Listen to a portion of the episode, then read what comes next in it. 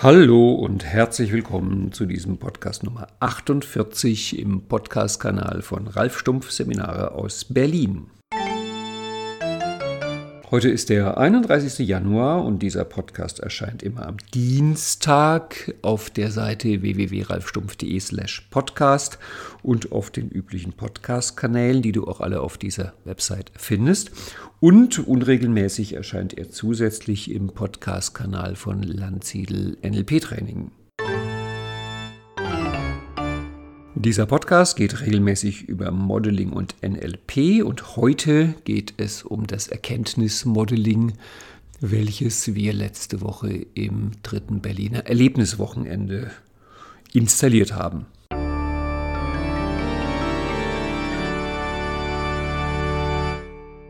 Ja, jetzt also wahrscheinlich ein knappes Stündchen über das dritte Berliner Erlebniswochenende und das Modeling, was dem zugrunde lag. Es ist ja so von diesem dritten Berliner Erlebniswochenende, das war eine reine Präsenzveranstaltung. Das haben wir nicht im Internet übertragen. Es gibt davon auch keine zugängliche Aufnahme. Das heißt, das war eine einmalige Veranstaltung für die 80 Leute, die da waren und wird auch nicht wiederholt. Und darum werde ich die ähm, Inhalte und Übungen dieses Wochenendes jetzt hier in diesem Podcast kurz ein bisschen vorstellen. Und das Ganze dient zum einen dazu, diese kleinere Gruppe von Leuten, die da waren, denen sozusagen nochmal so ein Audioskript zu geben, dass ihr die Übungen äh, auf die Art nochmal neu erlebt und obwohl ihr das Skript habt, äh, sie durchführen könnt. Und für die vielen anderen, die nicht dabei sein konnten, natürlich zum Neugierig machen, weil wir haben das vierte Berliner Erlebniswochenende im September, allerdings mit anderem Thema. Aber auch um die Übungen und Inhalte zumindest so weit zu verstehen, dass man so ein bisschen das auch nachmachen kann und ein bisschen auch was davon hat. Ich führe dich da mal innerlich durch. Also wir haben uns getroffen am Samstagmorgen in der Kulturbrauerei in Berlin im Haus für Poesie. Es ist nicht sicher, ob wir den Raum wieder haben werden das nächste Mal, aber dieses Mal war es wieder dort, das dritte Mal. Wie gesagt, 70 Teilnehmer, 10 Leute im Team, 80 Personen anwesend. Kurze Begrüßung und dann kam gleich die erste Übung, der berühmte Zwergenwäscher. Das ist die einzige Übung, die ich wirklich jetzt in jedem Erlebniswochenende hatte, also drei Erlebniswochenenden, drei Zwergenwäscher. Da geht es darum, dass man sich gegenseitig kennenlernt, also so eine Art, ich will nicht sagen Vorstellungsrunde, weil darum geht es eigentlich überhaupt nicht, sondern mal so gucken, wer ist da eigentlich so da. Denn bei diesem Erlebniswochenende gibt es natürlich Vorträge von mir, es gab auch Vorträge vom Team, es gibt Demos, es gibt Kleingruppen und so weiter und so fort. Aber das Entscheidende, und dafür treffen wir uns ja wirklich an diesem Wochenende, das sind die Menschen. Wie gesagt, 70 Leute waren da, davon ungefähr zwei Drittel Ausbildungsteilnehmer von unseren Kursen in Berlin und online. Es geht mir auch sehr darum, dass die Online-Teilnehmer bei der Gelegenheit sich auch mal in echt kennenlernen dürfen und ungefähr ein Drittel Leute, die uns entweder locker verbunden waren über Podcast, Webinar und ähnliches oder die komplett neu gekommen sind über die Landsiedelseite. Und da muss man sich natürlich erstmal kennenlernen, weil man verbringt ja zwei Tage miteinander und das soll ja auch Spaß machen. Und wenn man in der Situation sagt, äh, nehmt euch mal zehn Minuten für eine Vorstellungsrunde, du weißt selbst, wie es ist. Die meisten gehen eh zu denen, die sie bereits kennen und bunkern sich da ein und machen um sich herum irgendwie so ein, ein Lasershield, dass keiner mehr rankommt. Und wenn man dann vor irgendeiner fremden Person steht, ich meine, abgesehen von den zwei Prozent wirklich mega kommunikativen Beziehungstypen, die es auch immer gibt, ist das so, dass die, dass viele Leute da so ein bisschen einsilbig gucken und dann, ja, wer bist denn du? Wie heißt denn du? Wie alt bist denn du? Was hast denn du schon gemacht? Aha, mh, Kinderzahl, Beruf, mh, schön, ja und tschüss. Also, es ist manchmal ein bisschen langweilig. Und da habe ich mir überlegt, wie kann man das machen, dass diese Vorstellungsrunde einfach mehr Spaß macht. Und so entstand die Zwergenwäscherübung. Und das sieht folgendermaßen aus. Das sind ähm, jeweils zusammengesetzte Worte sowie Zwergenwäscher. Und ich habe da eine Liste im Skript. Und diese Liste werde ich auch nirgendwo anders veröffentlichen als im Skript vom Erlebniswochenende, wo eben 80 Worte drinstehen, die den ersten Teil machen können, also Ärger, Begeisterungs-, Beziehungsbücher, und 80 Worte drinstehen, die den zweiten Teil machen können, sowas wie Agent, Anbahner, Bäcker, Bändiger. Und dann geht es darum, dass man sich einen vorderen Teil schnappt und einen hinteren Teil schnappt und daraus ein Wort zusammenbastelt, sowas wie zum Beispiel Begeisterungsdesigner oder Visionsanbahner, Lernwächter, Liebesinspektor, Dankbarkeitsmeister, Entspannungsvirtuose, Liebesdieb oder Lustbäcker, Zielepirat, Glückszüchter, Kommunikationskomponist, Humor, Gottwunschpilot, Ärgerjäger, Ressourcenreiniger, was übrigens ein sehr wichtiger und weit weit unterschätzter Beruf ist. Also Ressourcenreiniger sind so wichtig, weil so leicht kommt das Ressourcen verschmutzen und dann stellst du irgendwann fest, deine Ressource ist staubig und dann bist du froh, wenn du einen Ressourcenreiniger kennst. Humorhexer, Stärkenagent, Wunschmeister, Lustdesigner, Visionskomponist, Entwicklungsanbahner, Wunschtaucher, Freudekämpfer, Ergebnisdesigner, Humorzüchter, Stärkenmagier, Lösungstaucher oder Lusterfinder. Ich hatte die durchnummeriert, sodass man sich auch zwei Zahlen nehmen konnte. Wir können mal schauen, heute ist 31.01. Die 31 ist Gummi und 1 ist Agent. Das heißt, 31.1 wäre dann der Gummiagent, was natürlich auch zu den wildesten Assoziationen anders gibt, weil Agenten gibt es viel, aber kein Agent ist so beweglich wie der Gummiagent. Ich habe für die Kleingruppe den Tipp gegeben, dass wenn du dann sowas sagst wie ich bin Erfolgsputzer, und dich dein Gesprächspartner fragt, ja, was ist denn ein Erfolgsputzer? Und du hast gerade innerlich so eine Situation von großer meditativer Lehre, dann kannst du ja der anderen Person sagen, ja, ein Erfolgsputzer. Ich bin mir sicher, intelligent wie du bist, du hast einen Verdacht, was ein Erfolgsputzer sein könnte. Und da könnt ihr gemeinsam überlegen, was das ist, ein Erfolgsputzer. Ich hatte, glaube ich, im letzten Jahr im Podcast nach dem Erlebniswochenende schon angedeutet, wie diese Worte zusammengekommen sind. Also es sind ja dann 160 Worte, also 80 für den ersten Teil, 80 für den zweiten Teil. Und außer, glaube ich, Ressourcen, Ziele, Probleme, es sind im Grunde keine richtigen NLP-Fachworte drin, sondern das meiste sind so Handwerksberufe, wo man sich wirklich was Konkretes darunter vorstellen kann. Und damit ist natürlich ein Priming auch verbunden, dass NLP eine Sache ist, die man wirklich tun muss, die man handwerklich anpacken muss. Dann sind eine Reihe von Worten dabei, sowas wie Magier, Zauberer, Hexe, die eben diese magische Welt aufmachen, weil NLP halt auch viel mit Zauberei zu tun hat. Dann habe ich einige Worte reingemischt, sowas wie Dieb oder Pirat oder Gaukler, um etwas, das andeutungsweise Verbotene des NLP anzudeuten. Und so gibt es halt dieses Wortfeld mit 160 Worten, aus denen man dann 8 mal 8 ist 64, 6400 Worte, Wortkombinationen basteln kann, äh, die den, den Raum bereiten, in dem wir uns begegnen. Und auch die Idee, man kann sich im Grunde seine Identität, zumindest in einem gewissen Rahmen, relativ frei aussuchen und damit Spaß haben. Und es ist doch einfach schön, auch mal einen Zwergenwäscher kennenzulernen, weil wenn irgendwann der Tag kommt, wo du merkst, mein Zwerg stinkt, dann bist du froh, wenn du einen Zwergenwäscher kennst und den hast du dann vielleicht im Erlebniswochenende kennengelernt. Also diese Übung, kann ich dir versprechen, kommt wieder, wenn wir uns wiedersehen am vierten Erlebniswochenende im September. Dann kannst du dir raussuchen, ob du Identitätsmelker bist oder Humormeister. Eins von beiden könnte sein, dass in die Richtung geht. Genau, das war der Anfang, die Vorstellungsrunde. Und dann ging es los mit dem reinen Inhalt. Und das hatte ich ja im letzten, vorletzten Podcast schon angedeutet, zusammen mit Daniel Köpke. Der Inhalt dieses Wochenendes war mein durchaus gewagter Versuch zu sagen, ich modelliere die Erkenntnis. Dahinter stand von meiner Seite aus folgende Beobachtung. Ich meine, ich mache jetzt lange noch NLP und ich mache lange noch Modeling und ich beschäftige mich auch mit dem Psychographie-Modell. Und ich habe Erfolg modelliert und dadurch allen voran äh, Stefan Landsiedel, das große Stefan Landsiedel Erfolgsmodeling. Ich habe auch einiges Modeling gemacht im Beziehungsbereich. Da fällt mir zum Beispiel ein, das ursprünglich als Erfolgsmodeling gedachte Modeling von Stefan Mehrath, was dann eigentlich ein Community-Aufbau Beziehungsbereich Nutzmodeling wurde.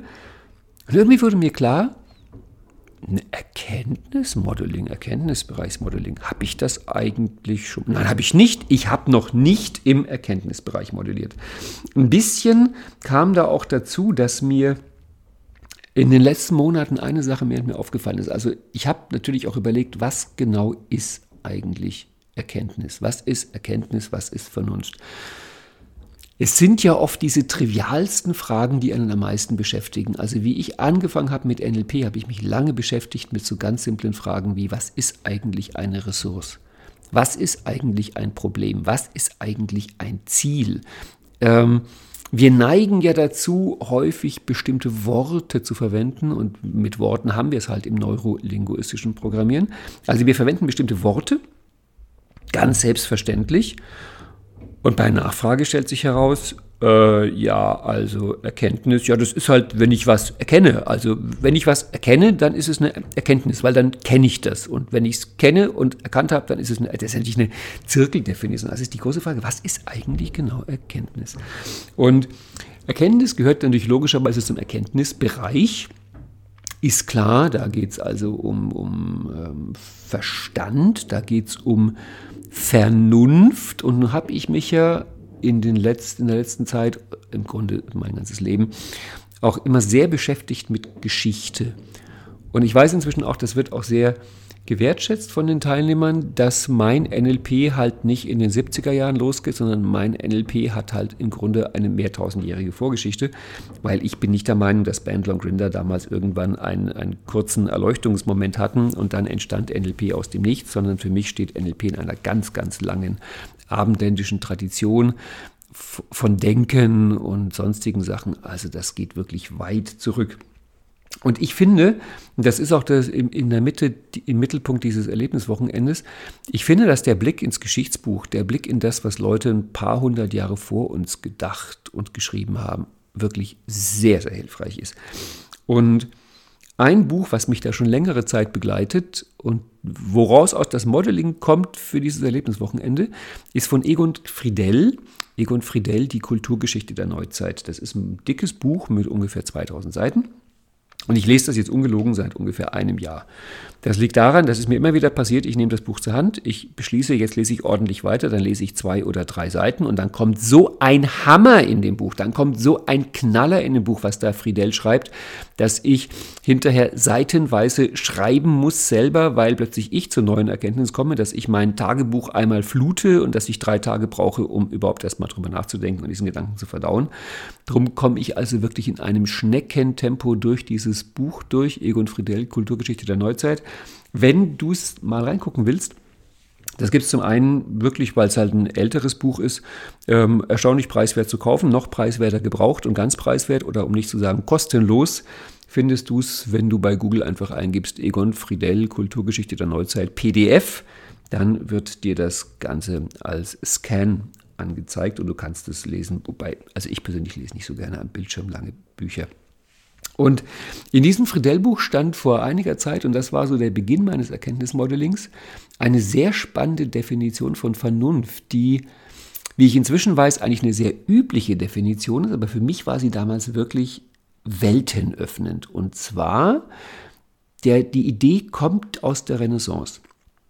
Und Vernunft war damals definiert als den eigenen Sinnen vertrauen.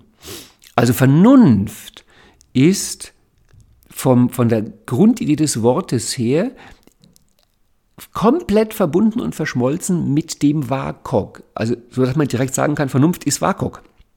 Und ein vernünftiger Mensch ist ein Mensch, der seinen Sinnen vertraut. Das heißt, die Vernunft steht am Anfang dieses, ähm, was halt in der Renaissance anfing, dieses, dieser Prozess der, der Weltentdeckung, das, was später auch zum wissenschaftlichen Denken führt, dieses sich auf die eigenen Sinnen verlassen, vertrauen, die Welt mit Sinnen entdecken. Und von daher ist die Vernunft ein Quantensprung gegenüber dem Mittelalter, weil dem mittelalterlichen Menschen, wenn du dem gesagt hättest, er könne mit seinen fünf Sinnen die Welt so sehen, wie sie ist und die Welt entdecken, der hätte dich irgendwie verwirrt angeguckt und für verrückt erklärt, weil für den mittelalterlichen Menschen alles aus Egon Friedel, war es so, dass er das niemals geglaubt hätte. Der mittelalterliche Mensch wusste zwei Sachen. Das eine, was der wusste, und auch die ganzen 1000, 2000 Jahre vor ihm, das eine, was der wusste, ist, dass Gott oder die Götter oder irgendwelche Geister und Wesen und Dämonen natürlich nichts Besseres zu tun haben, als ständig an deiner Wahrnehmung herumzuschrauben. Also wenn du bibelfest bist, weißt du, dass häufig so Stellen vorkommen wie, und Gott schlug ihn mit Blindheit und er sah es nicht. Das heißt, bis zum Beginn der Renaissance lebten die Leute in einer Idee, dass unsere sinnliche Wahrnehmung überhaupt nicht objektiv ist, sondern von einer anderen Macht beeinflusst, getrübt, manipuliert ist. Das war Teil 1. Und Teil 2, was für den mittelalterlichen Menschen auch klar ist, war, ja, dass die Welt sich verbirgt. Die Welt zeigt sich nicht.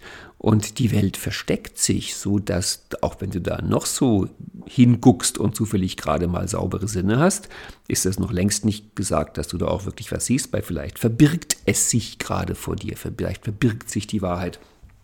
Und der Wechsel in der Renaissance besteht darin, dass zum einen die Welt nicht mehr als lebendiges Gegenüber wahrgenommen wird, sondern als tote Materie sodass die Welt nicht mehr einen eigenen Willen hat und sich verbergen kann. Das heißt, die Welt ist einfach da als Objekt und kann betrachtet werden. Und das Zweite ist die Idee, dass halt die fünf Sinne eine objektive Wahrnehmung ermöglichen. Du weißt, dass diese Idee nur einige hundert Jahre hielt, weil sie dann mit den beiden großen Gestalten Sigmund Freud und Werner Heisenberg äh, weggeräumt wurde, weil zum einen kam Freud irgendwann mit der Idee des Unbewussten äh, um die Ecke und hat nachgewiesen, dass das mit der objektiven Wahrnehmung halt doch eigentlich nicht funktioniert, weil unsere Sinne sind getrübt, nicht von einem äußeren Gott, aber von inneren Mächten.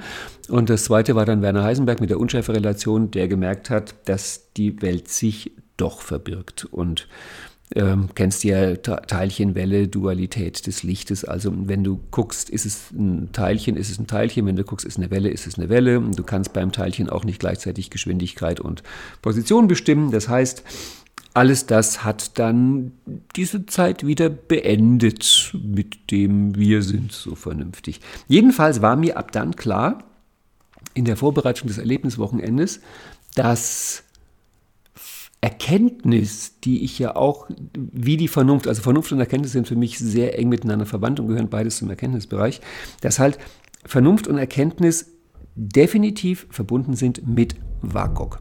Also es geht um WAKOK. Und beim Weiterforschen war noch ein zweites Phänomen, was mich auch seit einiger Zeit beschäftigt. Ich habe darüber auch den vorhergehenden Podcast mit Daniel gemacht. Und zwar ist das die erstaunliche Beobachtung, was passiert, wenn ich etwas einfach ausspreche. Das hat etwas Magisches. Es ist quasi Zauberei.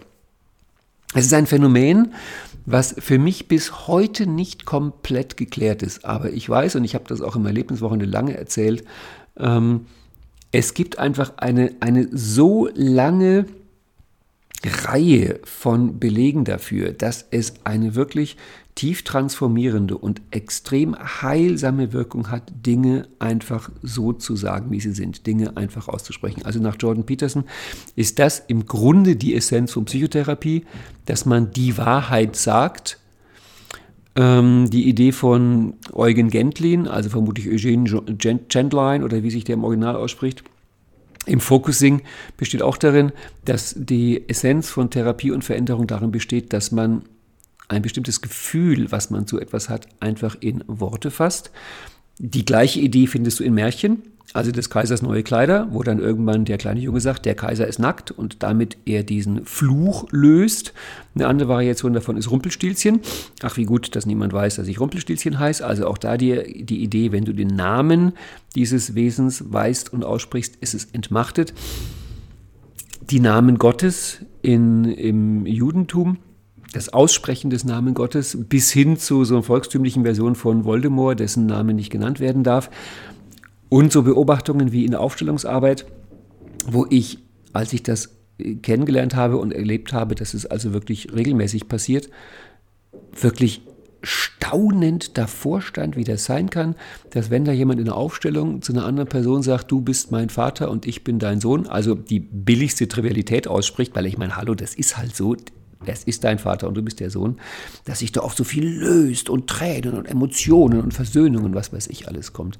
Also, was passiert, wenn wir etwas einfach benennen, wenn wir etwas einfach aussprechen. Und ich habe für mich beschlossen, im Rahmen dieses Erkenntnismodellings fürs Erlebniswochenende, dass es das ist. Also das ist es. Erkenntnis ist für mich jetzt, dass man vernünftig, also etwas mit den Sinnen wahrnimmt und dass man dieses dann in Worte fasst und zwar so, dass man spürt, es passt. Das sind die Worte, die diese Wahrnehmung wirklich beschreiben. Jetzt könnte sein, dass du sagst, äh, aber hallo, das ist doch einfach ganz billiges NLP-Metamodell. Da würde ich sagen, nein. Nein, weil es fehlt die Hälfte. Ähm, Im Metamodell geht es ganz oft darum, dass die Beschreibung, die, die verbale Beschreibung zum Vakuk passt, aber es fehlt die zweite Hälfte. Sie muss ja nicht nur zum Vakuk passen, sie muss ja auch zu dir passen, also zu deinem eigenen Empfinden, zu deinen Werten, zu deiner Persönlichkeit, zu deiner Lebenserfahrung. Und ich gebe dir mal zwei Beispiele, die für mich wirklich Pate gestanden haben für das, was Erkenntnis ist. Erkenntnis im Sinne, wie wir es an diesem dritten Erlebniswochenende modelliert haben, ist für mich die Idee, ich habe ein Phänomen in meinem Leben, irgendein so Wakok, Kuddelmuddel und ja, das benenne ich irgendwie. Also ich packe das halt in so eine verbale Form und ich, wenn ich es benenne, dann spüre ich, dass das halt irgendwie benannt ist und es auch halbwegs taugt, es benannt zu haben. Aber es trifft nicht wirklich auf den Punkt. Es ist schief und wackelig. Und in dem Augenblick, wo es mir gelingt, etwas in Worte zu fassen, wo ich wirklich spüre, das passt, das sitzt, das stimmt überein ein, das beschreibt wirklich und wahrhaftig das, was ist. Dann kommt nach meiner Meinung dieser Moment von Erkenntnis und den hat man vielleicht, wenn man extrem glücklich ist, zwei, dreimal im Jahr und andere würden sich schon freuen, wenn sie ihn alle paar Jahre mal haben.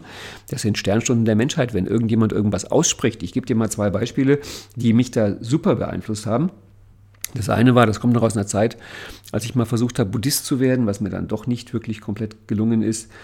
Und da beschäftigt man sich ja dann, wenn man so Hobby-Buddhist ist, auch sehr viel mit dem Gedanken der Anhaftung. Also nicht anhaften, sondern sich von irgendwelchen Sachen zu lösen, nicht anhaften. Und dann las ich einige Zeit später bei Osho, den ich ja auch für einen wunderbaren Denker und Philosophen halte, dass er geschrieben hat, ja, die Buddhisten nennen es Anhaftung und die Christen nennen es Liebe. Und der Satz ging rein bei mir und hat wirklich meine Welt auf den Kopf gestellt. Weil ich habe die ganze Zeit gemerkt, dass es natürlich wahr ist, wenn in der buddhistischen Lehre es heißt, das Anhaften wäre nicht gut. Aber ich habe auch gemerkt, dass irgendwas ist an dieser Anhaftung drin, dass es nicht nur gut ist. Und mir dann, wie mir heute klar ist, ist diese Idee von Anhaften oder Liebe, das ist halt, beschreibt halt die Verschmelzung im ähm, Beziehungsbereich. Also Psychografie-Dreieck, die eine Spitze. Beziehungsbereich ist Verschmelzen und oder Anhaften. Und wenn du da drin steckst, kann es eine gute Idee sein, in den nächsten Bereich zu gehen, Erkenntnisbereich, in die Differenzierung. Darüber hat ja David Snarch das Buch geschrieben, ähm, in Original Passionate Marriage, deutsch genial übersetzt mit Psychologie der sexuellen Leidenschaft, wo es ja genau darum geht, aus der Verschmelzung in die Differenzierung zu kommen. Aber das ist für ein Drittel der Menschen der richtige Weg. Es gibt auch Leute, für die ist es enorm hilfreich und wichtig und in dem Augenblick gut, dass sie in die Verschmelzung gehen, dass sie in die Liebe gehen und dass sie halt auch in Kauf nehmen, das, was man Anhaften nennt. Und diese Idee, diese Erkenntnis, diese Benennung Anhaften ist gleich Liebe, war für mich eine der ganz großen Erkenntnisse meines Lebens und steht ein bisschen Modell für das Erkenntniswochenende. Ja, so haben es viele dann irgendwann genannt. Äh, also nicht mehr Erlebniswochenende, sondern Erkenntniswochenende. Und das zweite Beispiel, was ich auch da genannt habe, ist ein Beispiel, was ich Gunther Schmidt verdanke. Ähm, weil mir auch klar geworden ist, dass viel von dem, was ich Erkenntnis nenne, ist wahrscheinlich sehr ähnlich, sehr gleichbedeutend mit dem Gedanken von Utilisieren in der Hypnotherapie, weil wenn ich etwas utilisiere, geht es häufig darum, dass ich es einfach anders benenne. Also, dass ich es so benenne, dass ich einen anderen Aspekt darin sehe und etwas anderes darin erkenne. Und bei Gunter Schmidt ist es halt das Beispiel, dass er die Kritik des Klienten. Und viele Klienten, die in Therapie kommen, haben aus ihrer Perspektive das Problem, dass sie halt mega kritisch sind, also fürchterlich kritisch, weil jetzt komme ich da mit meinem Problem zu irgendeinem Therapeuten und der will mir jetzt erzählen, wie es wirklich ist, da bin ich natürlich kritisch. Und Gunther Schmidt hat da diesen Standardkniff, der also wirklich Welten ändert, dass er zu den Klienten sagt, ich arbeite mit Ihnen nur unter einer Bedingung und meine Bedingung ist, Sie müssen kritisch sein. Ich brauche das von Ihrer Seite als Kooperationsbeitrag. Es ist mir wichtig, dass Sie wirklich auf dem Kiviv sind, dass Sie wirklich aufpassen. Superkritisch bis zum Anschlag. Und sofort zurückmelden, wenn irgendwas komisch läuft. Ich brauche Ihre Kritik als Beitrag. Und wenn du das erlebst, wenn Gunter Schmidt sagt, die Leute entspannen sich sofort zutiefst. Und zwar einfach deswegen, weil sie merken, der Mann hat recht, der Mann sagt die Wahrheit. Also ich meine, hallo, jemand, der freiwillig zu Therapie oder Coaching geht, zu Gunter Schmidt und dafür auch noch ordentlich Geld auf den Tisch legt, der geht doch da nicht hin, der nimmt doch nicht die Zeit und das Geld deswegen, um den Gunter Schmidt zu ärgern und zu nerven und sich selber vor der Veränderung zu drücken. Um Gottes Willen, nein, die Leute wollen sich ja verändern. Und dann haben die diese Kritik in sich. Und wenn Gunter Schmidt sagt, diese Kritik von Ihnen ist ein Beitrag zu der Entwicklung, dann, oh, endlich, sagt es mal einer. Und das waren meine beiden Vorbilder für Erkenntnis. Und jetzt kommt natürlich die nächste Frage. Ja, wie geht denn diese Erkenntnis? Wie kann man sie denn machen? Und da kommt wieder Egon Friedel ins Spiel. Dieses wunderbare Buch Kulturgeschichte der Neuzeit. Und da kam ich dann in das Kapitel über die Renaissance. Und da bringt er einen Text über Sir Francis Bacon. Also das wäre dann auf Deutsch Frank Speck, aber warum nicht? Francis Bacon. Und der hat eine Idee formuliert, was eigentlich der Erkenntnis im Weg steht. Das finde ich auch eine schöne Idee, dass man Dinge einfach mal umdreht. Also statt sich zu überlegen, so nach dem Motto Grundannahme, ich bin doof, was brauche ich, um Erkenntnis zu erlangen, kann man ja auch sagen, nee, genau andersrum. Ähm, mein natürlicher Zustand ist, ich erlange Erkenntnis wie mache ich mir es eigentlich schwer? Also wie verhindere ich Erkenntnis zu erlangen? Und da hat Francis Bacon etwas formuliert, eine Idee von vier Idolen, die der Erkenntnis im Weg stehen. Und ich lese dir jetzt mal diesen Text, das ist nur ein Absatz, ich lese ihn dir mal komplett vor. Das ist aus diesem Buch von Fidel, Seite 273. Und das ist ein kurzer Text. Und Wirklich, dieser kurze Text ist im Grunde die Gesamtvorlage für das Modeling dieses Erkenntnis- oder Erlebniswochenendes. Und da schreibt Friedel, Bacon unterscheidet vier Klassen solcher Idole. Also als Anmerkung von mir, Idol ist sowas wie ein Götzenbild. Das heißt, in Bacons Welt sind diese Idole oder Götzen oder Gespenster oder Geister halt irgendwelche inneren Wesenheiten, die sich zwischen uns und die Möglichkeit der Erkenntnis stellen. Das meint er mit Idole, Götzen. Also nochmal, Bacon unterscheidet vier Klassen solcher Idole. Die ersten sind die Trugbilder, die aus dem individuellen Charakter jedes einzelnen Menschen fließen und, weil sie sich ins Unbestimmte und Dunkle gleichsam in die Höhle der Individualität verlieren, von Bacon Idola Specus genannt werden. Sie sind aber zu vielfältig und unberechenbar, um näher verfolgt und beschrieben werden zu können. Die zweiten stammen aus der Überlieferung, dem Respekt vor der Autorität fremder Meinungen und werden blind geglaubt, obgleich sie ebenso erdichtet sind wie die Fabeln der Theaterwelt und daher bloße Idola Theatri darstellen. Die dritten entspringen der Gewohnheit, an die Stelle der Dinge Worte zu setzen.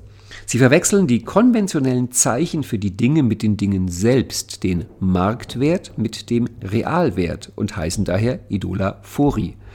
In diesen Betrachtungen finden sich die ersten Anfänge einer Sprachkritik. Die vierte Gruppe endlich, die mächtigste und gefährlichste, die am schwersten zu erkennende und am mühsamsten zu überwindende bilden die Idolatribus, die unserer Gattung eingeborenen Trugbilder, die uns fortwährend veranlassen, die physische Natur in die menschliche zu übersetzen, wobei das Original seine Eigentümlichkeit einbüßt und den Geist des Übersetzers annimmt. Die menschliche Seele ist ein Spiegel der Dinge, aber dieser Spiegel ist so geschliffen, dass er die Dinge, indem er sie abbildet, zugleich verändert. Ich habe den Text gelesen und dachte mir, wow, weil ehrlich gesagt, also ich war natürlich der Meinung, dass Bandler und Grinder, mögen sie lange und gesund leben, eigentlich in den 70ern diesen Erkenntnisschwall hatten und auf diese ganzen Ideen erstmal selbst gekommen sind. Und dann lese ich plötzlich bei Egon Friedel, nein, es gab da schon diesen Francis Bacon, der hat übrigens gelebt von 1561 bis 1626, also hey, das ist wirklich lange her.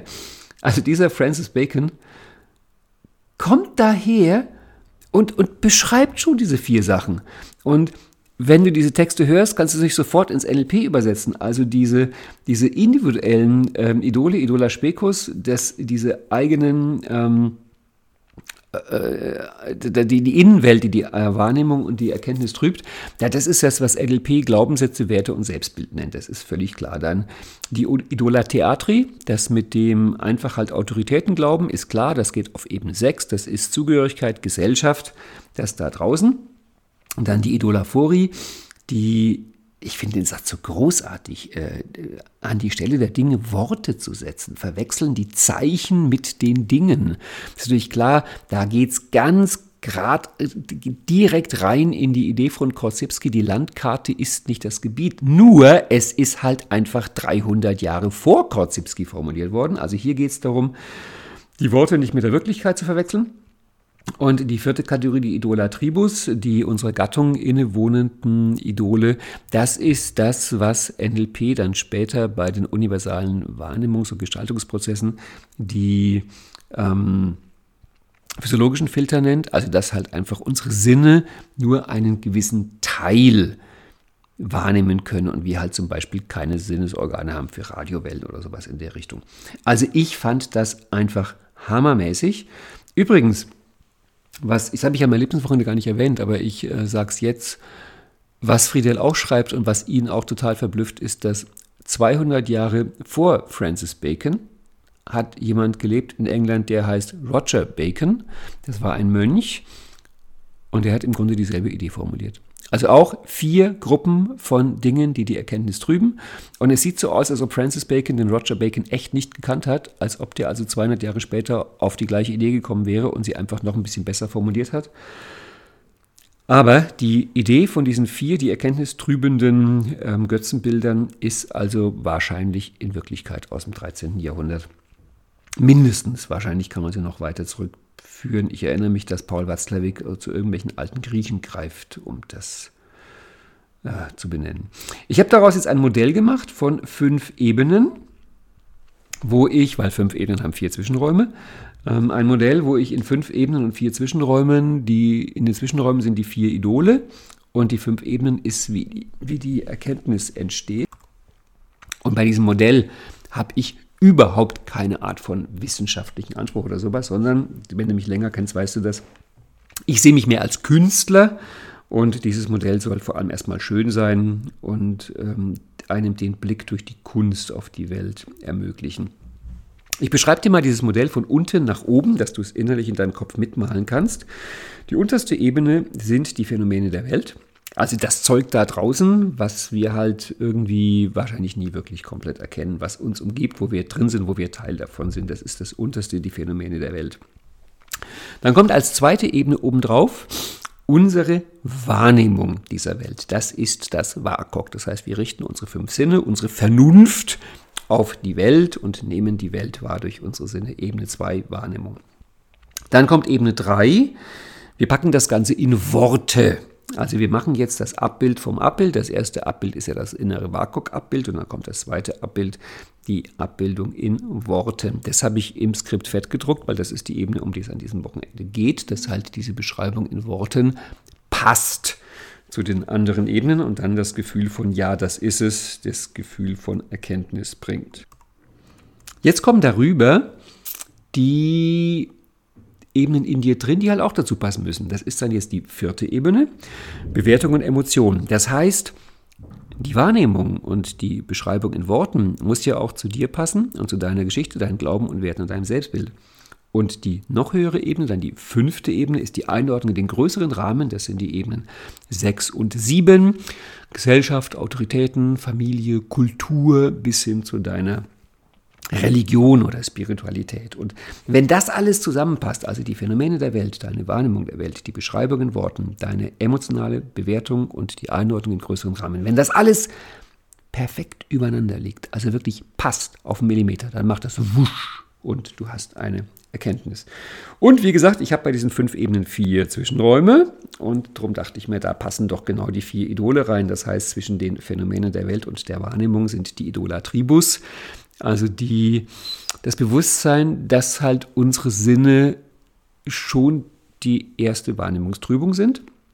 Dann zwischen der Wahrnehmung und dem Übersetzen in Worte ist klar, sind die Idolaphorie, also diese Idee, welche Worte nehme ich, nehme ich die üblichen Alltagsklingelworte oder suche ich mal echt nach ähm, den Worten, die das wirklich aussagen.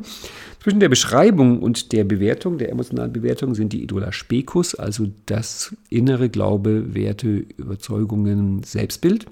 Und dann zwischen der persönlichen Bewertung und der Einordnung in größeren Rahmen kommen dann die Idola Theatri, die Theateridole, dass es da auch dazu passt. Und ich habe dann natürlich auch zu diesen vier Idolen vier Übungen designt, sodass du siehst, das geht alles ganz wunderbar aus. Und jetzt haben wir tatsächlich schon über eine halbe Stunde oh, für die Vorrede gebraucht. Jetzt werde ich einfach mit dir durch die vier Übungen durchrasen, ähm, dass du die auch machen kannst. Ähm, das sind übrigens fünf Übungen. Also eigentlich sechs. Also acht. Also die erste ist der Zwergenwäscher, den habe ich dir schon vorgestellt. Und jetzt kommt Übung 2, dein Spielmaterial.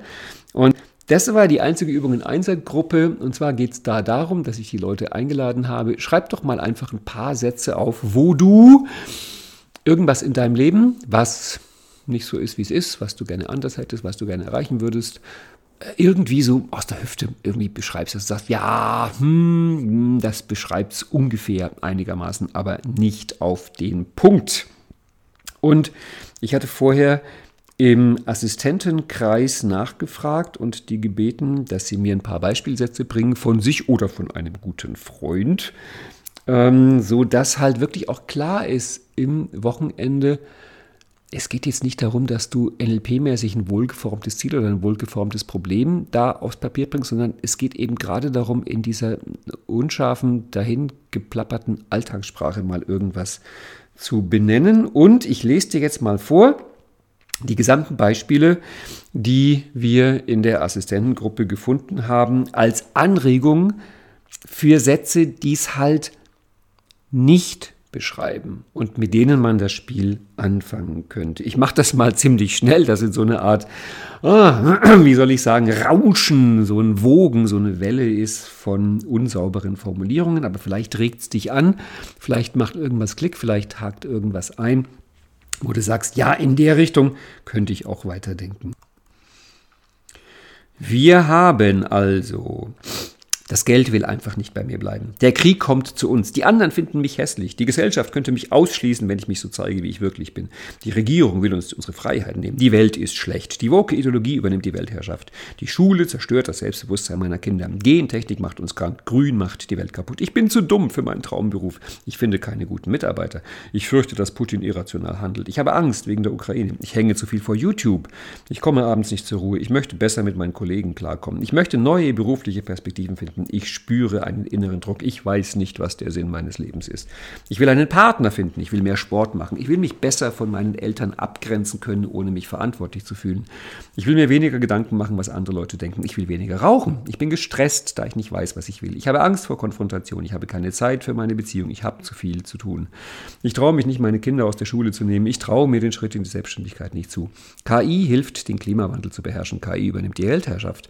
Mein Kind schläft zu wenig. Mein Kind wird in der Schule Schule gemobbt. Mein Tag ist zu kurz. Meine Kinder streiten so oft. Mir ist oft langweilig. Niemand sieht die Last, die ich trage. Nur mit Gentechnik können wir die Welt ernähren. Türkis ist die Lösung all unserer Probleme. Das war jetzt mal so ein Schnelldurchlauf durch ganz viele Ideen. Mit sowas könnte man arbeiten. Dann kommt jetzt im Skript eine Seite, wo du deine eigenen sechs Sätze hinschreiben kannst. Und dann war die Idee, wähle dir eine Formulierung und mit dieser einen Formulierung spielen wir die vier Idolspiele dieses Wochenendes. Und dann kommt die Übung 3, das Spielfeld kennenlernen. Das ist jetzt sozusagen die erste echte Übung, wo es darum geht, mit einem dieser Sätze zu starten und ihn zu erforschen. Nimm deinen Satz. Der Satz beschreibt ein Phänomen. Du beziehst dich auf dieses Phänomen mit, einer bestimmten, mit einem bestimmten emotionalen Zustand. Finde Plätze für diese drei Elemente. Das heißt, da haben wir dann auf der Bühne Bodenanker ausgelegt, drei Stück. Der erste Bodenanker war der Bodenanker für die Formulierung. Der zweite Bodenanker war der Bodenanker für die Emotion und der dritte Bodenanker war der Bodenanker für das Phänomen. Also du merkst, das wäre jetzt in unserem Fünf-Ebenen-Modell. Die Formulierung ist Ebene 3, die Emotion ist Ebene 4 und das Phänomen ist die Ebene 1. Drei Elemente von diesen fünf Elementen werden verortet. Und dann habe ich auf der Bühne, ich habe das ja natürlich dann vorgemacht, ähm, meinen Coach hier eingeladen. Trenn bitte erstmal die Formulierung, also deine Worte, von deiner Emotion. Ich habe die Übung ja mit mir selbst oft vorher gemacht, um sie ausprobiert. Und ich habe sie dann auch im Team in der Vorbereitung gemacht. Und ich habe gemerkt, was häufig die Erkenntnis trübt, ist, dass mit dem Phänomen und mir und meiner Formulierung eben nicht eine Emotion verbunden ist, sondern so ein Mischmasch an Emotionen. Und zwar ganz oft ein Mischmasch, wo eine Emotion äh, sogar eher positiv ist und eine andere negativ und vielleicht noch eine ambivalent. Jedenfalls ist es ein, ein Mischmasch und deswegen rutscht einem das ständig weg. Und deswegen Idee Nummer eins, trenne die Formulierung von der Emotion. Es sind verschiedene Sachen und das Phänomen ist auch eine verschiedene Sache. Dann geh auf die Position der Formulierung und zwar jetzt ganz bewusst ohne Emotion. Das heißt, du bist jetzt auf der Position rein die Worte, Ebene 3, und schaust von da auf die Emotion, Ebene 4, und auf das Phänomen. Und fragst dich jetzt, wenn du nur die Formulierung anschaust, beschreibt die Formulierung wirklich das Phänomen und natürlich auch, soweit das eine Rolle spielt, deine Emotion dazu. Da ist die erwünschte Antwort nein, denn wenn sie ja wäre, hätten wir die Übung ja nicht machen müssen. Dann kommt, nimm jetzt die Position der Emotionen, also wechsle auf den anderen Bodenanker, Bodenanker Emotionen, erforsche diese Position, erforsche die Emotion. Das ist in dieser Übung der Hauptteil. Das ist in dieser Übung der Teil, der, wir gehen da mehrmals drauf, im Grunde 60, 80 Prozent der Zeit ausmacht, weil es geht darum, diese Emotion zu erforschen. Das heißt, jetzt geht es darum, auf der Position Emotion sich das Phänomen anzugucken, sich mal von den Worten zu distanzieren, die sind ja auf dem anderen Bodenanker, und sich wirklich zu fragen, welche Emotion habe ich eigentlich? Also ist es angenehm, ist es unangenehm, ist es vertraut, ist es unvertraut?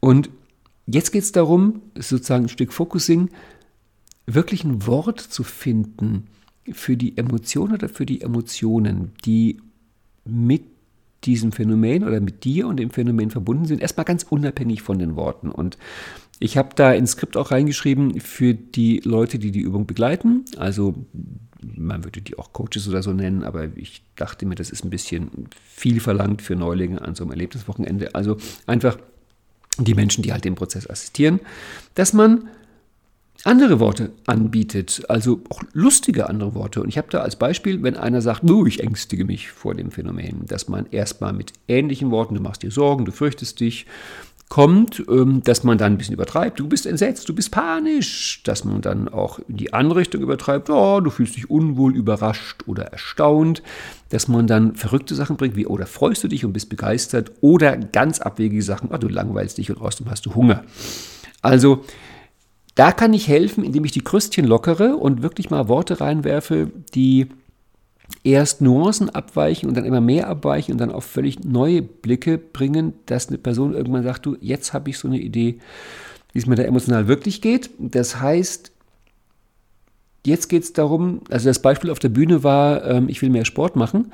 Und das ist so ein klassisches Beispiel, weil in der Idee, ich will mehr Sport machen, habe ich natürlich ein Emotionscocktail. Es gibt eine Seite in mir, die natürlich sich freut darauf, mehr Sport zu machen. Es gibt aber eine andere Seite, die mich antreibt und die sich verpflichtet fühlt, dass ich endlich mehr Sport machen solle. Und dieses emotionale Mixwirrwarr von angenehmen und unangenehmen Emotionen, das geht darum, das erstmal in Worte zu fassen. Also ist das der längste Teil dieser Übung. Ich stehe auf der Position Emotion und finde eine Beschreibung für die Emotion. Dann wechseln wir in die Position des Phänomens. Und da kommt die Frage an das Phänomen, fühlst du dich gesehen? Bist du mit der ursprünglichen Formulierung gut abgebildet? Die Antwort ist natürlich nein, sonst bräuchte man die Übung nicht machen. Ich fand den Move ganz cool, zu sagen, jetzt geh mal in das Phänomen und frag dich, ob du dich abgebildet fühlst.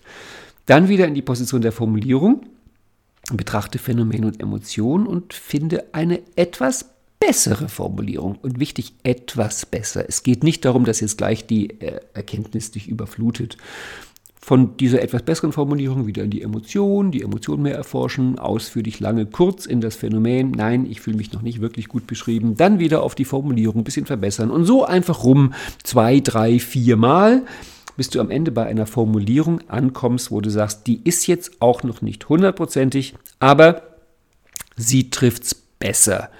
Also wir haben dann die ursprüngliche erste Formulierung, die einfach so hingeschrieben wurde und jetzt die Formulierung 2, die das Ganze etwas besser beschreibt, weil sie die Emotion mit berücksichtigt. Das war im Skript die Übung 3 und vom Erkenntnismodelling her die erste Übung zu einem der Idole.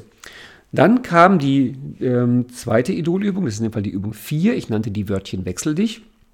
Und hinter dieser Übung steht ein Zitat welches das Lieblingszitat von Vera F. Birkenbiel war. Sie hatte es jemand anderem in die Schuhe geschoben. Ich habe nochmal gegoogelt und ausführlich recherchiert. Es scheint von Carl Gustav Jung zu sein. Und zwar, ähm, das Gegenteil einer Wahrheit ist eine Lüge. Aber, und jetzt kommt das Original C.G. Jung-Zitat, eine große Wahrheit ist eine Wahrheit, deren Gegenteil immer noch eine Wahrheit ist. Also die Version, die Frau Birkenbiel gerne gesagt hat, war, das Gegenteil einer Wahrheit ist eine Lüge und das Gegenteil einer großen Wahrheit ist selbst eine große Wahrheit. Ich kam auf diese Übung durch ein Video von Professor Rieck. Wenn du den nicht kennst, dann guck dir den mal auf YouTube an. Der Typ ist echt cool. Das ist einer der wenigen, also vielleicht der einzige, den ich wirklich im Originaltempo angucke, weil der spricht so unfassbar schnell. Das ist ein Spieltheorie-Kanal, der hat wirklich faszinierende Ideen und ich finde in jedem zweiten oder dritten Video von dem irgendetwas, wo ich mir denke, das ist doch eine originale NLP-Idee. Und der beschreibt in einem Video das, was er Whale of, Whale of Ignorance nennt also der Schleier des Nichtwissens, wo er sagt, das ist ein spieltheoretisches, spieltheoretischer Kniff, hm, dass wenn Leute über etwas entscheiden, dann sollen sie über die Form entscheiden, aber nicht über den Inhalt. Und er bringt als Beispiel, wie könnte man die Löschpraxis auf YouTube äh, oder Facebook oder Twitter so weiter spieltheoretisch vernünftig machen. Und er sagt, wenn da einer eine Formulierung bringt, wo man sagt, nein, das geht nicht, das ist rassistisch, dann nimmt man zum Beispiel irgendwie alle blassblauen stinken ähm, und überlegt, das kann man doch nicht sagen, das muss doch zensiert werden. Dann gibt es erst einen, der nimmt die Formulierung alle blassblauen stinken und ändert jetzt aber das Wort blassblau und ändert es einfach in alle rosaroten stinken. Und dieser Satz kommt jetzt zum nächsten und der muss entscheiden, ob diese Formulierung, alle rosaroten stinken, löschwürdig ist, ob man sowas sagen darf. Das heißt, er weiß nicht, auf welche Gruppe sich der Satz bezieht. Er muss die Aussage an sich beurteilen. Er weiß auch nicht, ist das die Originalformulierung, wird da irgendwas geändert? Hm. Und ich fand das cool, weil du auf die, auf die, auf die Form gehst. Ähm, Professor Rieck meinte da auch, im Grunde wäre es spieltheoretisch vernünftig zu sagen, wenn zwei Parteien vor Gericht gehen, wäre es toll, wenn der Richter jetzt nicht wüsste, welche Partei eigentlich welchen Standpunkt vertritt. Ich habe keine Ahnung, wie das praktisch machbar ist, weil die müssen ja ihren Standpunkt vorbringen. Aber du verstehst, worum es geht. Und ich habe gemerkt, dass diese, diese Idee, dass ich da entscheidende Worte auswechsle, ja, das kann ich ja machen mit dem Glaubenssatz, indem ich einfach Wort für Wort auswechsle. Und dann kommt so die Übung, beginne mit der ursprünglichen Formulierung ähm, und dann Die zwei, drei anderen, die dabei sind, sollen dann Wort für Wort aus dem ursprünglichen Satz jeweils ein Wort nehmen und auswechseln gegen ein sehr gegenteiliges, aber möglichst überraschendes Wort. Der, von dem die ursprüngliche Formulierung ist, hört sich den Satz an und antwortet spontan, ja, das ist so und begründet, warum auch dieses Gegenteil wahr ist. Und diese Begründungen werden jeweils notiert. Und das Spannende ist, das wirklich Verrückte ist, das Erstaunliche ist, dass in allen Kleingruppen und auch im Probelauf und in meinen vielen Tests vorher es so war, ich habe Wort für Wort ausgewechselt und es kamen immer Sätze raus, wo jedes Mal ich dachte, ja, im Grunde stimmt das auch. Und wenn ich dann die Begründung bringe, warum es stimmt, dann komme ich natürlich auf meine eigenen Glaubenssätze, Werte und sonst was. Das heißt, das Bild wird viel, viel, viel größer. Ich bringe dir mal ein Beispiel. Ähm, ein Satz aus der Liste vorhin war, ich fürchte, dass Putin irrational handelt. Und jetzt wechsle ich mal Wort für Wort aus des Satzes, ich, ich fürchte, dass Putin irrational handelt. Trump fürchtet, dass Putin irrational handelt. Ja klar. Ich hoffe, dass Putin irrational handelt. Ja. Ich fürchte, dass Scholz irrational handelt. Ja. Ich fürchte, dass Putin rational handelt. Ja. Ich fürchte, dass Putin irrational fühlt. Ja. Und du merkst, jeder von diesen Sätzen bringt dich auf eine verblüffende andere Perspektive. Und jetzt ist die Idee, dass du halt Wort für Wort auswechselst, immer dazu eine Begründung findest und am Ende schaust du dir alle diese Begründungen an. Und mit diesen Begründungen im Bewusstsein formulierst du einen neuen Satz und dieser neue Satz ist dann die Formulierung 3. Übrigens, es kam dann die Frage auf, wieso wir eigentlich jede Übung immer mit der ursprünglichen Formulierung anfangen. Warum wir nicht quasi die Ursprungsformulierung nehmen und wir tun die in der ersten Übung in Formulierung 2 umwandeln und mit der machen wir weiter in Übung 3. Dahinter steckt folgender Gedanke. Es könnte ja sein, dass man mit irgendeiner von diesen Übungen in eine Sackgasse gerät, also irgendwie auf, eine, auf eine falsche Spur, die gar nirgendwo hinführt. Und darum schien es mir besser, das sternförmig zu machen. Das heißt, wir starten viermal mit der Ursprungsformulierung und gehen zu einer neuen Formulierung. In der letzten Übung, die's, um die es dann geht, da werden diese ursprüngliche und die vier neuen, also fünf Formulierungen angeschaut und aus denen wird dann die entscheidende Erkenntnis formuliert. Dann sind wir am Samstagabend, dann kam Übung 5 neu und gut am Samstagabend. Das heißt, die Leute haben in Kleingruppen sich gesagt, was sie an dem Tag 9 gut fanden und das war reichlich. Jetzt kam die Party, das heißt, ähm, die haben keine offizielle Party veranstaltet, aber wir haben sehr dazu eingeladen, dass die Teilnehmer, die 70, sich, wie gesagt, Kulturbrauerei Prenzlauer Berg, die Gegend außenrum besteht nur aus irgendwie Kneipen, lokalen Clubs und sonst irgendwas, dass sie sich aufmachen, sich kennenlernen und einen schönen Abend haben. Bei einigen sah man es auch dann am Sonntagvormittag, aber die allermeisten kamen pünktlich und sahen wach und knusprig aus. Dann hatte ich einen längeren Vortrag, weil ich hatte nicht so sehr auf dem Schirm, dass da so viele Leute kommen, die mich wirklich und meine Arbeit und das NLP überhaupt nicht kannten. Also kam dann ein etwas längerer Vortrag über NLP, wie das so im Allgemeinen ist. Das kam auch ganz gut mit historischen Bezügen, die halt immer so geliebt werden. Und dann kam die nächste Übung, Geschenke an die Theaterspieler. Und da hörst du schon, da geht es um die Idola Theatri. Auch bei dieser Übung beginnt der Spieler. Ich habe das immer Spieler genannt, weil ich hatte im Skript dann auch Spielfelder reingedruckt, weil ich meine, guck mal, wir sitzen mit 80 Leuten in einem Raum in der Kulturbrauerei. Da kann ich nicht die Leute in Dreiergruppen schicken und sagen, macht Bodenanker, der Raum reicht einfach nicht. Also war die Idee, ich mache Spielfelder ins Skript und dann hatten wir erst überlegt, dann besorge ich halt einfach so Mensch ärgere dich nicht Figuren, aber ey, hallo Mensch ärgere dich nicht Figuren, damit hat doch jeder zweite irgendwelche merkwürdigen Assoziationen. Also habe ich Pokerchips bestellt, so richtig schöne, mit Hologramm glitzernde, schwere, metallene Pokerchips mit aufgedruckten Werten. Und diese Pokerchips waren dann die Anker, wo die Leute im Spielfeld, im Skript ihre Avatare rumgeschoben haben. Und ich habe damit auch kundgetan, dass persönliche Entwicklung ist ein Spiel, was eine Kombination aus ein bisschen Glück und Geschicklichkeit ist. Und nachdem es die Pokerchips in verschiedenen Werten gab und man sich einen raussuchen konnte, habe ich damit gesagt, das Tolle an diesem Erlebniswochenende ist, du kannst deinen Wert selbst bestimmen. Interessant war, dass trotzdem eine ganze Reihe von Leuten, denen war es wurscht, welcher Wert aufgedruckt war, die wollten einen Chip, der farblich ihnen gefällt. Also, Spieler beginnt wieder mit der ursprünglichen Formulierung, also Formulierung 1, das, was am ersten Tag gemacht worden ist. Dann kommt die, werden drei Bodenanker ähm, etabliert oder drei weitere Felder auf dem Spielfeld. Und die Frage ist, diese Formulierung, mein Tag ist zu kurz, ich habe keine Zeit, ich bin zu dumm, ich bin zu alt. Diese Formulierung, wo hast du die so oder so ähnlich schon mal gehört? Wo hat die irgendjemand vor dir gesagt? Vielleicht auch, wer hat das zu dir gesagt, aber eigentlich ist das gar nicht so entscheidend, wer hat das zu dir gesagt, weil viele von diesen Formulierungen sind so eine wirklichen Klischees. Die hat halt irgendwann mal irgendjemand gesagt und man hat es gehört. Dann übernimmt man halt die Formulierung. Als so ein boah, Klischee. Also drei Positionen definieren, das kann eine konkrete Person sein, eine Tante, das kann eine gesellschaftliche Gruppe sein. Ich habe zum Beispiel ähm, in einer meiner Durchgänge, die ich vorher zur Probe gemacht habe, kam plötzlich äh, mir in den Sinn, dass einer der drei, eine der drei Positionen war die Musiker-Community. Also die, der ich vor 20 Jahren angehört habe, wo ich dachte, das ist längst hinter mir. Aber erstaunlicherweise habe ich gemerkt, diesen Satz, mit dem ich mich da rumgeschlagen habe, ja, der war üblich in der Musiker-Community. Ja, spannend. Dann war das also mein Anker 2. In irgendeiner Kleingruppe gab es dann wirklich auch die Welt als einen Bodenanker. Die Welt, die Familie, die Gesellschaft oder halt auch konkrete Personen, Onkel, Tante, Oma, Opa. Und also drei Rollen werden benannt, die diesen Satz so oder so ähnlich schon mal vor dir gesagt haben. Dann erlebst du aus deiner eigenen Perspektive, wie eben diese drei Positionen den Satz sagen.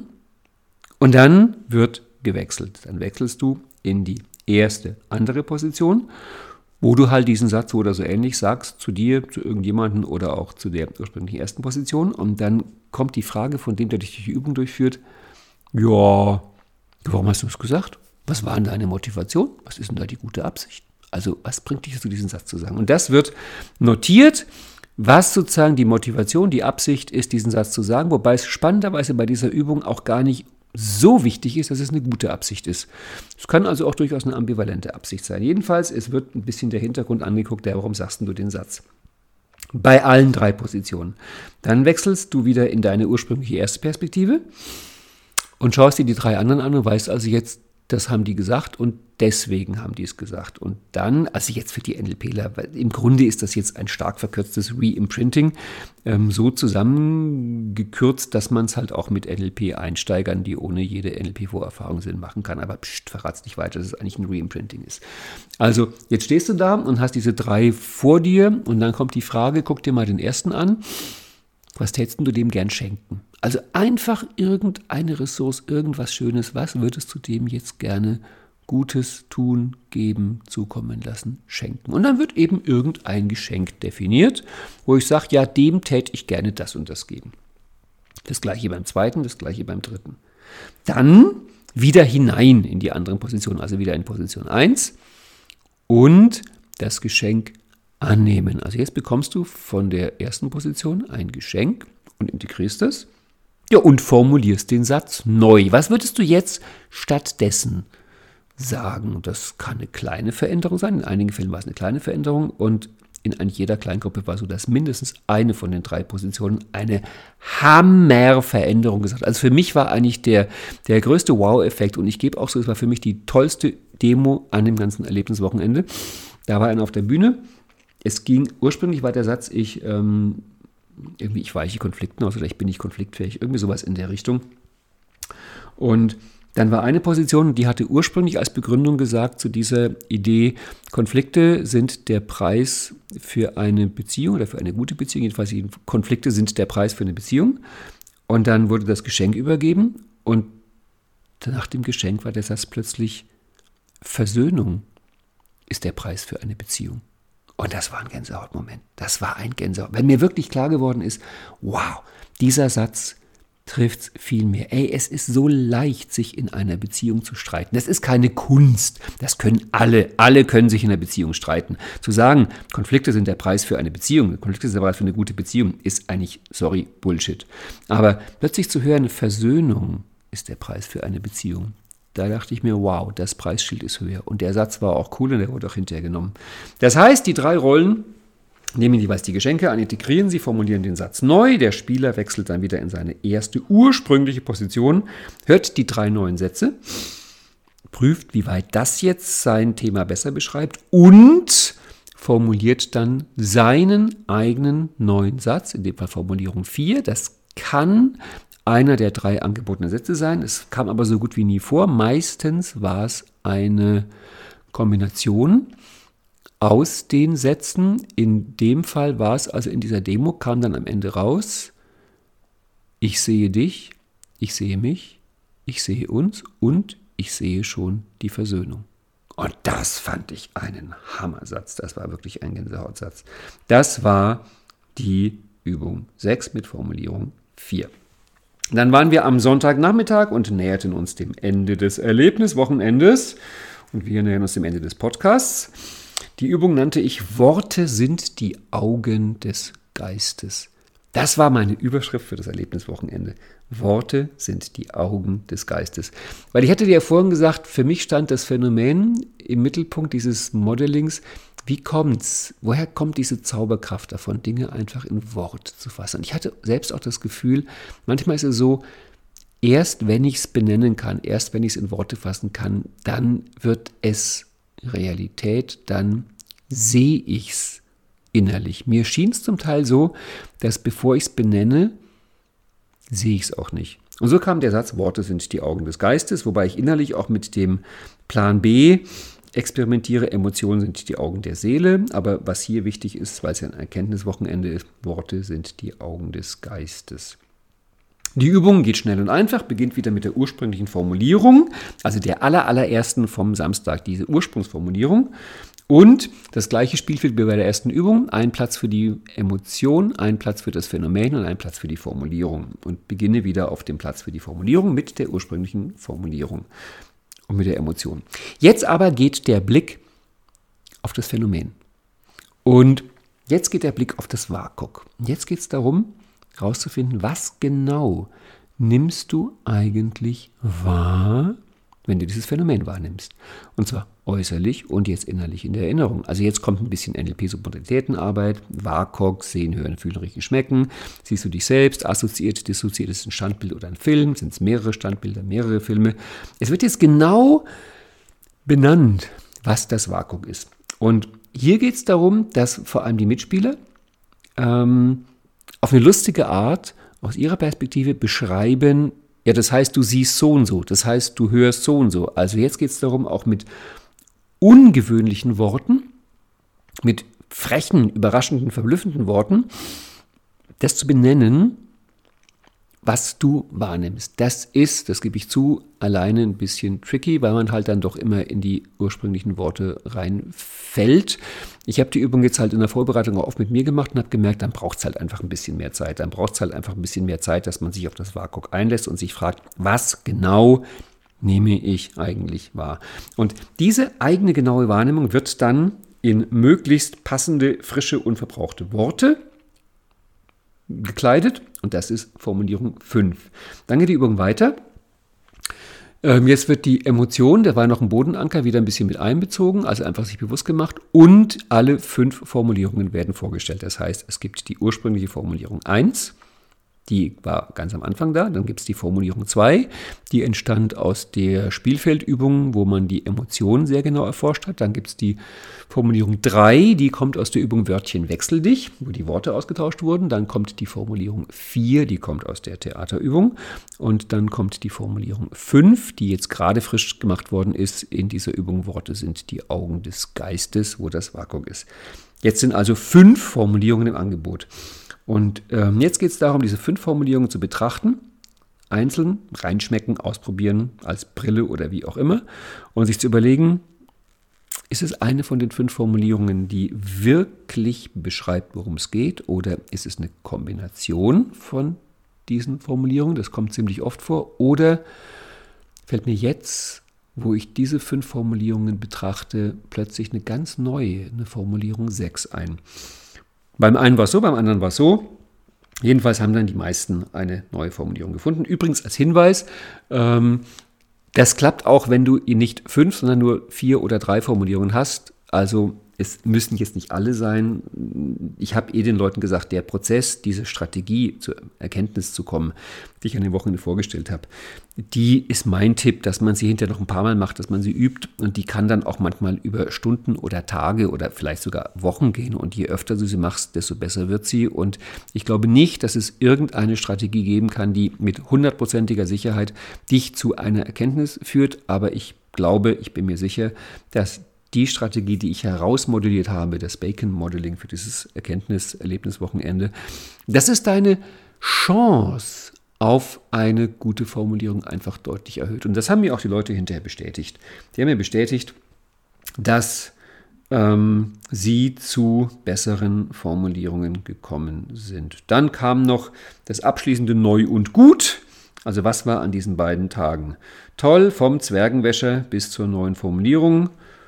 Und dann waren wir fertig. Das war das Erlebniswochenende. Es gab zwischendurch, das hat mich auch sehr berührt, haben von unserem Assistententeam sieben sind zwischendurch immer wieder mal auf die Bühne und haben in ganz kurzen, so fünf Minuten Geschichten erzählt, was NLP in ihrem Leben verändert hat. Da waren wirklich tolle, beeindruckende Geschichten. Also ich habe auch nochmal da einige Leute ganz neu kennengelernt. Es ist Gänsehautmomente zu erfahren, ist ja eine Frage, die mich wirklich auch umtreibt. Was ändert eigentlich NLP im Leben eines Menschen? Also ich spoilere mal, die Formate sind es nicht. Ich würde mich wundern, wenn einer sagt, oh, die größte Veränderung meines Lebens war, dass ich jetzt Six-Step Reframe kann. Das ist eher ungewöhnlich. Sondern normalerweise ist es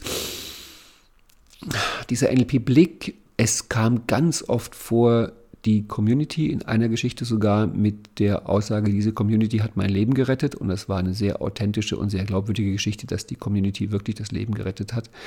Persönliche Veränderung ist Mannschaftssport. Das ist keine Solo-Tour. Sondern wir sind rudellebendes Säugetier und wir brauchen einfach die anderen, die mit uns zusammen das machen. So, das war mein Bericht vom dritten Berliner Erlebniswochenende. Das vierte ist am 23. und 24. September in Berlin. Das ist das Wochenende, wo Berlin-Marathon ist.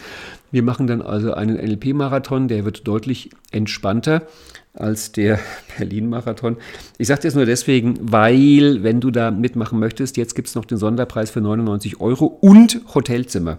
Das muss man auch dazu sagen. Äh, das wird knapp, dort in Berlin noch ein Bettchen zu bekommen. Ähm, wenn du dich dafür interessierst, wir haben ein Abrufkontingent mit einem Hotel vereinbart. Kannst du mir schreiben und dann schaue ich, ob da was möglich ist. Ansonsten 23. 24. September 2023, viertes Erlebniswochenende. Das war mein Bericht von dem Francis Bacon Modeling zum Thema Erkenntnis mit den Übungen vom Zwergenwäscher bis zum neuen Gut. Ich hoffe, es hat dir gefallen, du hast einiges mitgenommen. Und ich freue mich, wenn wir uns nächsten Dienstag wieder hören im nächsten Podcast oder am Donnerstag sehen im Webinar oder am Samstag lesen im Newsletter oder am Sonntag sehen im Wochengruß. Du weißt, aus der Jablonski-Straße kommt fast jeden Tag spannendes Programm. In diesem Sinne, tschüss.